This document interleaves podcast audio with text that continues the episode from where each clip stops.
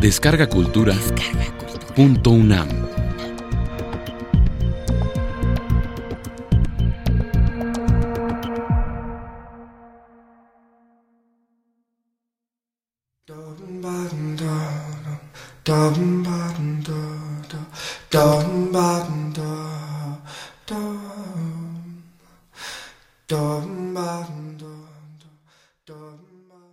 La Tsunamita. Arredondo.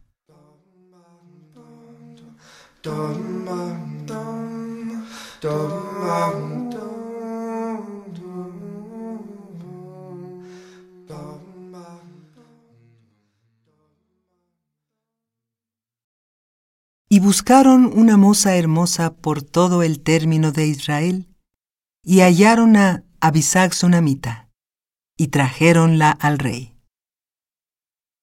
Y la moza era hermosa, la cual calentaba al rey y le servía. Mas el rey nunca la conoció. Primer libro de Reyes, capítulo 1, versículos 3 y 4.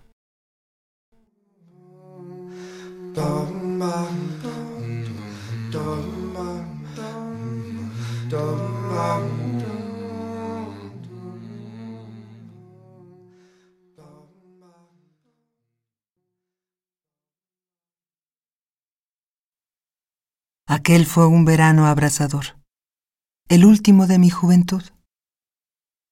Tensa, concentrada en el desafío que precede a la combustión, la ciudad ardía en una sola llama reseca y deslumbrante. En el centro de la llama estaba yo, vestida de negro, orgullosa, alimentando el fuego con mis cabellos rubios, sola las miradas de los hombres resbalaban por mi cuerpo sin mancharlo, y mi altivo recato obligaba al saludo deferente. Estaba segura de tener el poder de dominar las pasiones, de purificarlo todo en el aire encendido que me cercaba y no me consumía. Nada cambió cuando recibí el telegrama. La tristeza que me trajo no afectaba en absoluto la manera de sentirme en el mundo. Mi tío Apolonio se moría a los setenta y tantos años de edad. Quería verme por última vez, puesto que yo había vivido en su casa como una hija durante mucho tiempo, y yo sentía un sincero dolor ante aquella muerte inevitable. Todo esto era perfectamente normal y ningún estremecimiento, ningún augurio me hizo sospechar nada. Hice los rápidos preparativos para el viaje en aquel mismo centro intocable en que me envolvía el verano estático. Llegué al pueblo a la hora de la siesta. Caminando por las calles solitarias con mi pequeño beliz en la mano, fui cayendo en el entresueño privado de realidad y de tiempo que da el calor excesivo. No, no recordaba. Vivía a medias como entonces. Mira, Licha, están floreciendo las amapas. La voz clara, casi infantil. Para el 16 quiero que te hagas un vestido como el de Margarita Ibarra. La oía, la sentía caminar a mi lado, un poco encorvada ligera a pesar de su gordura, alegre y vieja. Yo seguía adelante con los ojos entrecerrados, atesorando mi vaga, tierna angustia, dulcemente sometida a la compañía de mi tía Panchita, la hermana de mi madre. Bueno, hija, si Pepe no te gusta, pero no es un mal muchacho. Sí, había dicho eso justamente aquí, frente a la ventana de la Tichi Valenzuela, con aquel gozo suyo, inocente y maligno. Caminé un poco más, nublados ya los ladrillos de la acera, y cuando las campanas resonaron, pesadas y reales, dando por terminada la siesta, y llamando al rosario, abrí los ojos y miré verdaderamente el pueblo. Era otro. Las amapas no habían florecido y yo estaba llorando, con mi vestido de luto, delante de la casa de mi tío. El zaguán se encontraba abierto como siempre, y en el fondo del patio estaba la bugambilla, como siempre, pero no igual. Me saqué las lágrimas y no sentí que llegaba, sino que me despedía. Las cosas aparecían inmóviles, como en el recuerdo, y el calor y el silencio lo marchitaban todo. Mis pasos resonaron desconocidos y María salió a mi encuentro. ¿Por qué no avisaste? Hubiéramos mandado... Fuimos directamente a la habitación del enfermo. Al entrar, casi sentí frío. El silencio y la penumbra precedían a la muerte. Luisa, ¿eres tú? Aquella voz cariñosa se iba haciendo queda y pronto enmudecería del todo. Aquí estoy, tío. Bendito sea Dios. Ya no moriré solo. No diga eso. Pronto se va a aliviar. Sonrió tristemente. Sabía que le estaba mintiendo, pero no quería hacerme llorar. Sí, hija, sí. Ahora descansa. Toma posesión de la casa y luego ven a acompañarme. Voy a tratar de dormir un poco. Más pequeño que antes, enjuto, sin dientes, perdido en la cama enorme y sobrenadando sin sentido en lo poco que le quedaba de vida atormentaba como algo superfluo, fuera de lugar, igual que tantos moribundos. Esto se hacía evidente al salir al corredor caldeado y respirar hondamente, por instinto, la luz y el aire. Comencé a cuidarlo y a sentirme contenta de hacerlo. La casa era mi casa y muchas mañanas al arreglarla tarareaba olvidadas canciones. La calma que me rodeaba venía tal vez de que mi tío ya no esperaba la muerte como una cosa inminente y terrible, sino que se abandonaba a los días, a un futuro más o menos corto o largo, con una dulzura inconsciente de niño. Repasaba con gusto su vida y se complacía en la ilusión de dejar en mí sus imágenes, como hacen los abuelos con sus nietos. Tráeme el cofrecito ese que hay en el ropero grande. Sí, ese. La llave está debajo de la carpeta junto a San Antonio. Tráela también. Y revivían sus ojos hundidos a la vista de sus tesoros. Mira, este collar se lo regalé a tu tía cuando cumplimos diez años de casados. Lo compré en Mazatlán a un joyero polaco que me contó no sé qué cuentos de princesas austriacas y me lo vendió bien caro. Lo traje escondido en la funda de mi pistola y no dormí un minuto en la diligencia por miedo a que me lo robaran. La luz del sol poniente hizo centellar las piedras jóvenes y vivas en sus manos esclerosadas. Este anillo de montura tan antigua era de mi madre. Fíjate bien en la miniatura que hay en la sala y verás que lo tiene puesto. La prima Begoña murmuraba a sus espaldas que un novio... Volvían a hablar, a respirar aquellas señoras de los retratos a quienes él había visto, tocado. Yo las imaginaba y me parecía entender el sentido de las alhajas de familia. Te he contado de cuando fuimos a Europa en 1908 antes de la revolución, había que ir en barco a Colima. Y en Venecia, tu tía Panchita se encaprichó con estos aretes. Eran demasiado caros, y se lo dije, son para una reina. Al día siguiente se los compré. Tú no lo puedes imaginar, porque cuando naciste ya hacía mucho de esto. Pero entonces, en 1908, cuando estuvimos en Venecia, tu tía era tan joven, tan... Tío, se fatiga demasiado, descanse. Tienes razón, estoy cansado. Déjame solo un rato y llévate el cofre a tu cuarto. Es tuyo. Pero tío, todo es tuyo y se acabó. Regalo lo que me da la gana. Su voz se quebró en un sollozo terrible. La ilusión se desvanecía y se encontraba de nuevo a punto de morir en el momento de despedirse de sus cosas más queridas. Se dio vuelta en la cama y me dejó con la caja en las manos sin saber qué hacer. Otras veces me hablaba del año del hambre, del año del maíz amarillo, de la peste, y me contaba historias muy antiguas de asesinos y aparecidos.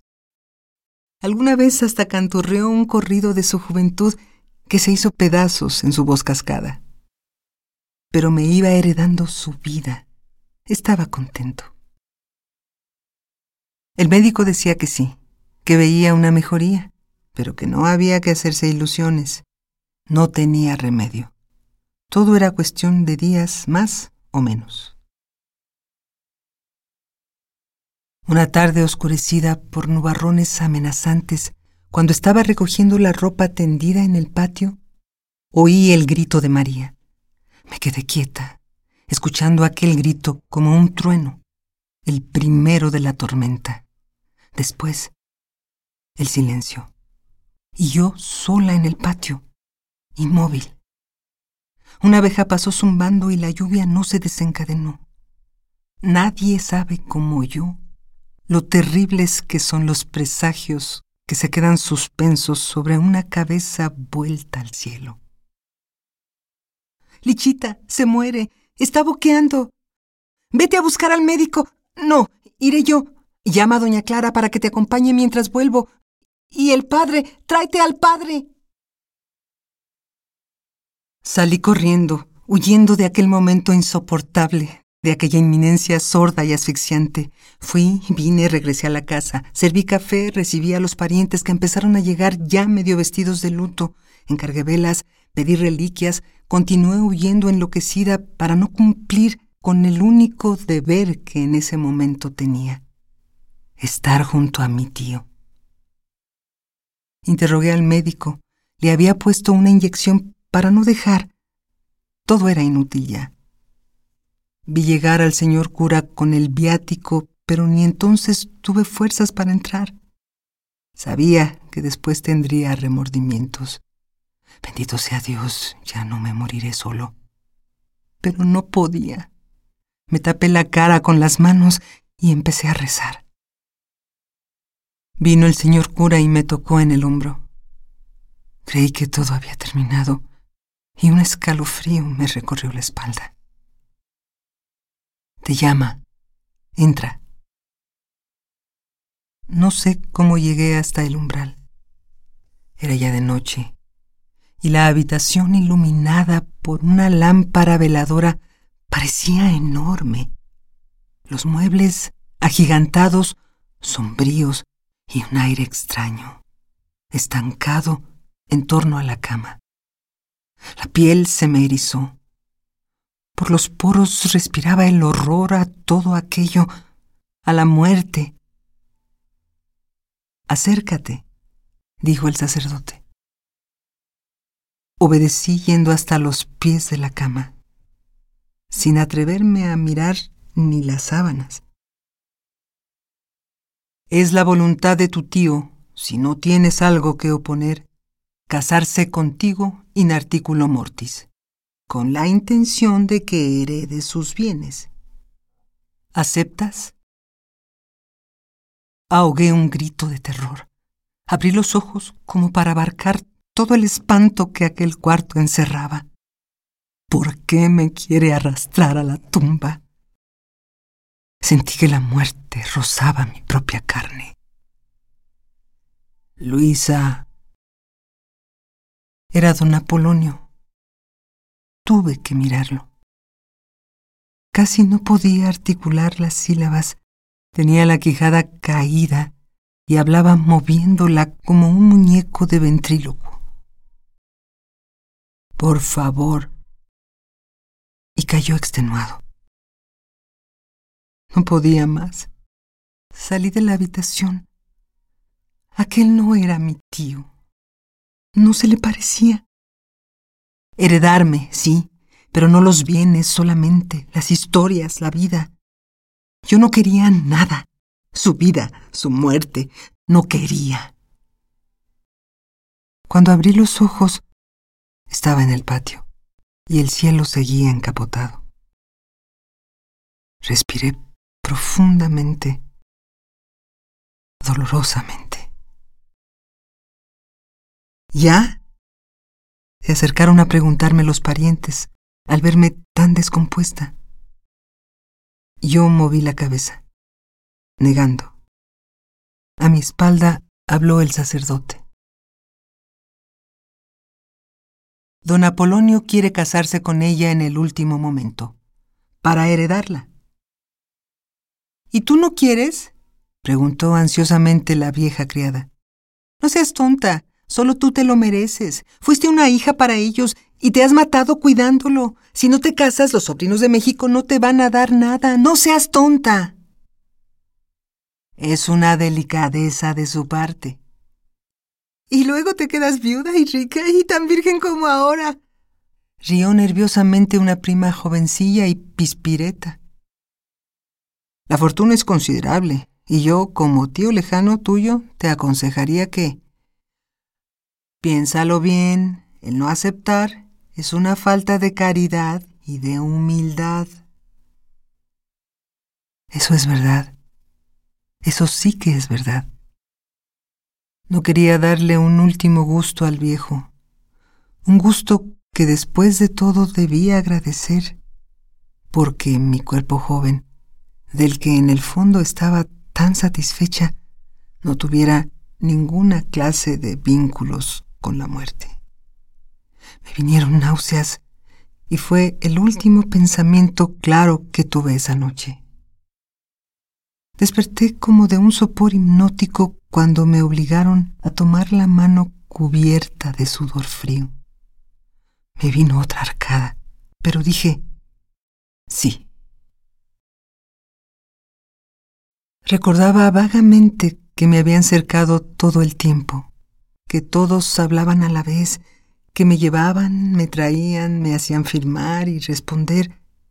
La sensación que de esa noche me quedó para siempre fue la de una maléfica ronda que giraba vertiginosamente en torno mío y reía grotesca, cantando Yo soy la viudita que manda la ley y yo, en medio, era una esclava. Sufría y no podía levantar la cara al cielo. Cuando me di cuenta, todo había pasado, y en mi mano brillaba el anillo torsal que vi tantas veces en el anular de mi tía Panchita. No había habido tiempo para otra cosa. Todos empezaron a irse. Si me necesita, llámeme. Dele, mientras tanto, las gotas cada seis horas. Que Dios te bendiga y te dé fuerzas. Feliz noche de bodas, susurró a mi oído con una risita mezquina la prima jovencita. Volví junto al enfermo. Nada ha cambiado. Nada ha cambiado. Por lo menos mi miedo no había cambiado. Convencí a María de que se quedara conmigo a velar a don Apolonio. y solo recobré el control de mis nervios cuando vi que amanecía. Había empezado a llover, pero sin rayos, sin tormenta, quedamente. Continuó lloviznando todo el día, y el otro, y el otro aún. Cuatro días de agonía. No teníamos apenas más visitas que las del médico y el señor cura. En días así nadie sale de su casa. Todos se recogen y esperan a que la vida vuelva a comenzar. Son días espirituales, casi sagrados. Si cuando menos el enfermo hubiera necesitado muchos cuidados, mis horas hubieran sido menos largas. Pero lo que se podía hacer por aquel cuerpo aletargado era bien poco. La cuarta noche María se acostó en una pieza próxima y me quedé a solas con el moribundo. Oía la lluvia monótona y rezaba sin conciencia de lo que decía, adormilada y sin miedo, esperando. Los dedos se me fueron aquietando, poniendo morosos sobre las cuentas del rosario y al acariciarla sentía que por las yemas me entraba ese calor ajeno y propio que vamos dejando en las cosas y que nos es devuelto transformado. Compañero, hermano que nos anticipa la dulce tibieza del otro, desconocida y sabida, nunca sentida y que habita en la médula de nuestros huesos. Suavemente, con delicia, distendidos los nervios, liviana la carne, fui cayendo en el sueño. Debo haber dormido muchas horas. Era la madrugada cuando desperté. Me di cuenta porque las luces estaban apagadas y la planta eléctrica deja de funcionar a las dos de la mañana. La habitación, apenas iluminada por la lámpara de aceite que ardía sobre la cómoda a los pies de la Virgen, me recordó la noche de la boda, de mi boda. Hacía mucho tiempo de eso, una eternidad vacía. Desde el fondo de la penumbra llegó hasta mí la respiración fatigosa y quebrada de don Apolonio. Ahí estaba todavía, pero no él el despojo persistente e incomprensible que se obstinaba en seguir aquí sin finalidad, sin motivo aparente alguno. La muerte da miedo, pero la vida mezclada, imbuida en la muerte, da un horror que tiene muy poco que ver con la muerte y con la vida. El silencio, la corrupción, el hedor, la deformación monstruosa, la desaparición final. Eso es doloroso. Pero llega a un clímax y luego va cediendo, se va diluyendo en la tierra, en el recuerdo, en la historia. Y esto no. El pacto terrible entre la vida y la muerte que se manifestaba en ese estertor inútil podía continuar eternamente. Lo oía raspar la garganta insensible y se me ocurrió que no era aire lo que entraba en aquel cuerpo, o más bien que no era un cuerpo humano el que lo aspiraba y lo expelía. Se trataba de una máquina que resoplaba y hacía pausas caprichosas por juego, para matar el tiempo sin fin. No había allí un ser humano. Alguien jugaba con aquel ronquido. Y el horror contra el que nada pude me conquistó. Empecé a respirar al ritmo entrecortado de los estertores. Respirar, cortar de pronto, ahogarme, respirar, ahogarme, sin poderme ya detener. Hasta que me di cuenta de que me había engañado en cuanto al sentido que tenía el juego, porque lo que en realidad sentía era el sufrimiento y la asfixia de un moribundo. De todos modos, seguí, seguí, hasta que no quedó más que un solo respirar, un solo aliento inhumano, una sola agonía. Me sentí más tranquila, aterrada, pero tranquila. Había quitado la barrera. Podía abandonarme simplemente y esperar el final común.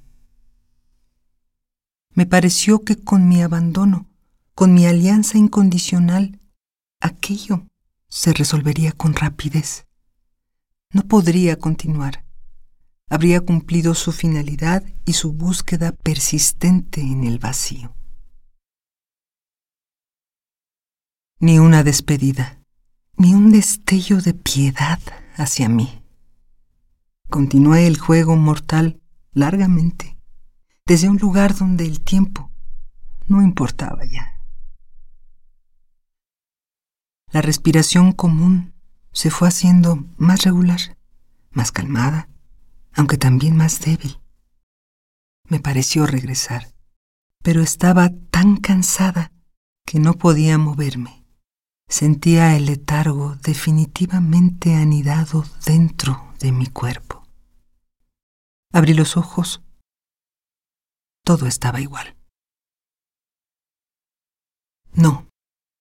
Lejos, en la sombra, hay una rosa, sola, única y viva.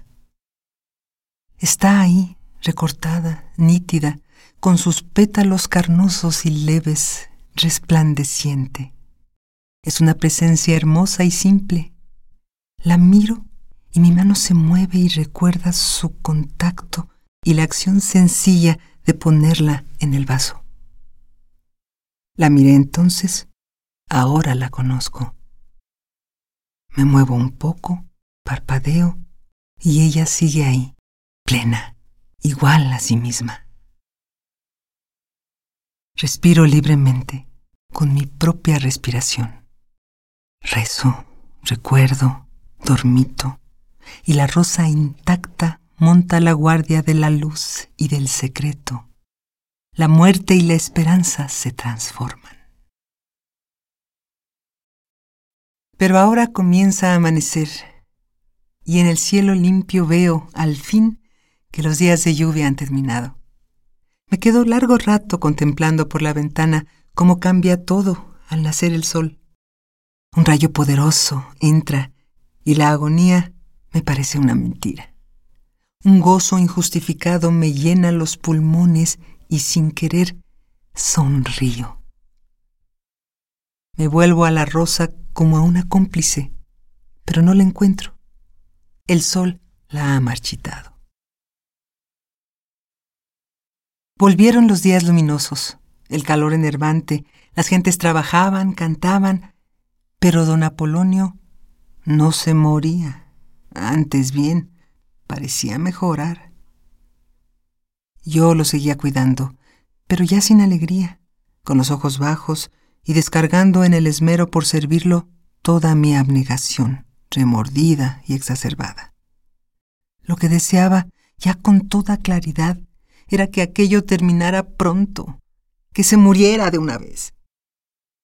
El miedo, el horror que me producían su vista, su contacto, su voz, eran injustificados porque el lazo que nos unía no era real, no podía serlo, y sin embargo yo lo sentía sobre mí como un peso, y a fuerza de bondad y de remordimientos quería desembarazarme de él. Sí, don Apolonio mejoraba a ojos vistas. Hasta el médico estaba sorprendido. No podía explicarlo. Precisamente la mañana en que lo senté por primera vez recargado sobre los almohadones, sorprendí aquella mirada en los ojos de mi tío. Hacía un calor sofocante y lo había tenido que levantar casi en vilo. Cuando lo dejé acomodado, me di cuenta. El viejo estaba mirando con una fijeza estrábica mi pecho jadeante, el rostro descompuesto y las manos temblorosas inconscientemente tendidas hacia mí. Me retiré instintivamente desviando la cabeza. Por favor, Entrecierra los postigos. Hace demasiado calor. Su cuerpo casi muerto, se calentaba. Ven aquí, Luisa. Siéntate a mi lado. Ven. Sí, tío. Me senté encogida a los pies de la cama, sin mirarlo. No me llames tío. Dime Polo. Después de todo, ahora somos más cercanos parientes. Había un dejo burlón en el tono con que lo dijo. Sí, tío. Polo. Polo. Su voz era otra vez dulce y tersa. Tendrás que perdonarme muchas cosas. Soy viejo y estoy enfermo. Y un hombre así es como un niño. Sí. A ver, di sí, Polo. Sí, Polo. Aquel nombre pronunciado por mis labios me parecía una aberración. Me producía una repugnancia invencible. Y Polo mejoró, pero se tornó irritable y quisquilloso. Yo me daba cuenta de que luchaba por volver a ser el que había sido, pero no. El que resucitaba no era el mismo, era otro. Luisa, tráeme. Luisa, dame. Luisa, arréglame las almohadas. Dame agua, acomódame esta pierna. Me quería todo el día rodeándolo, alejándome, acercándome, tocándolo. Y aquella mirada fija y aquella cara descompuesta del primer día reaparecían cada vez con mayor frecuencia. Se iban superponiendo a sus facciones como una máscara Recoge el libro. Se me cayó debajo de la cama, de este lado.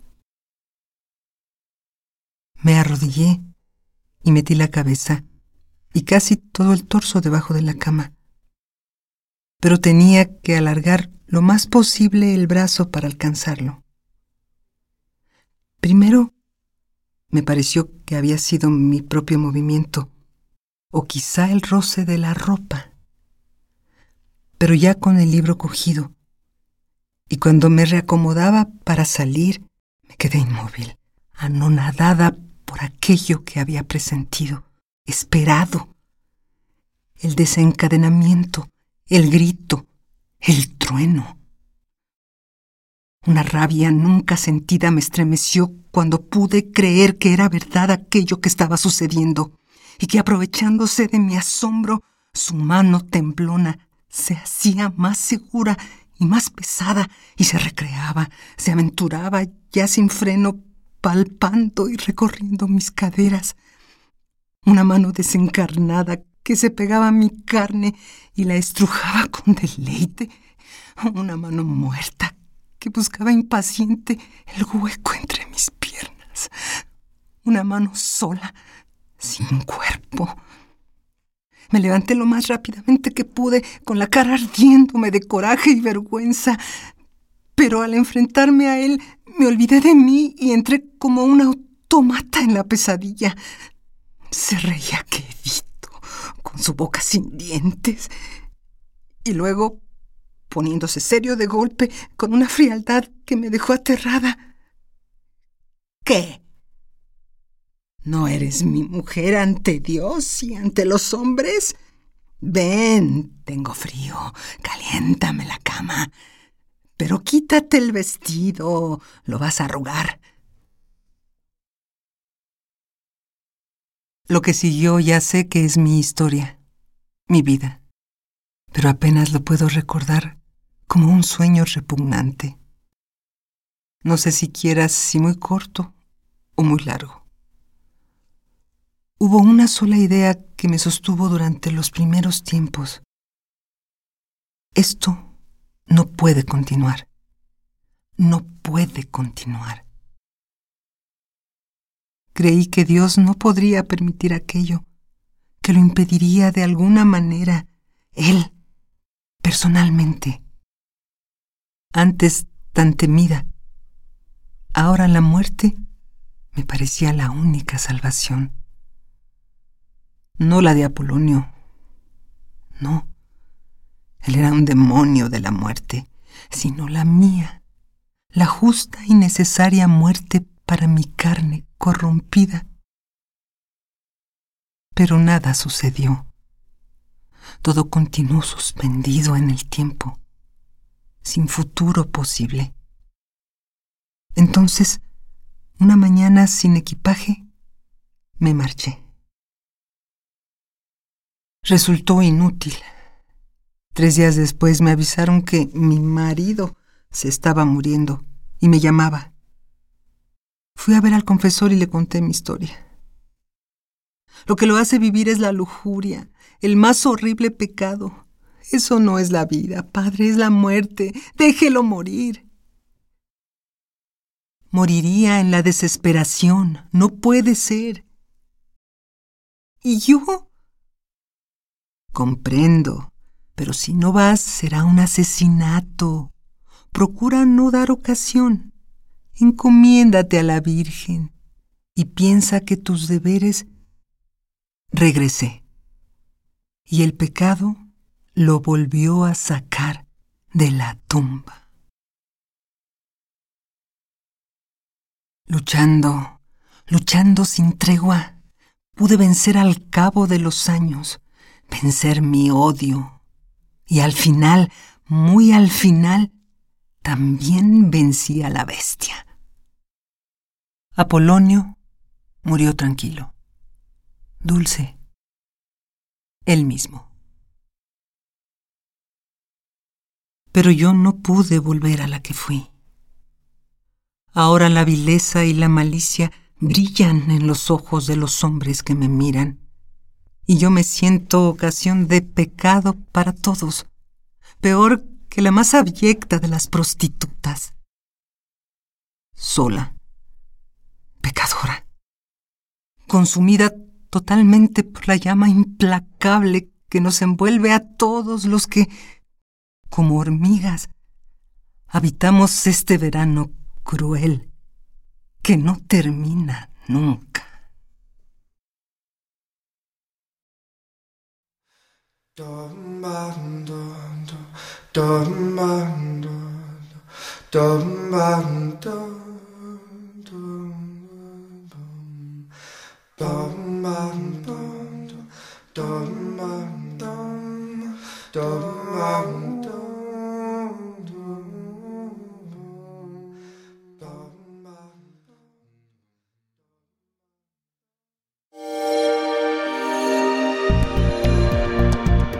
Descarga Cultura. Punto UNAM.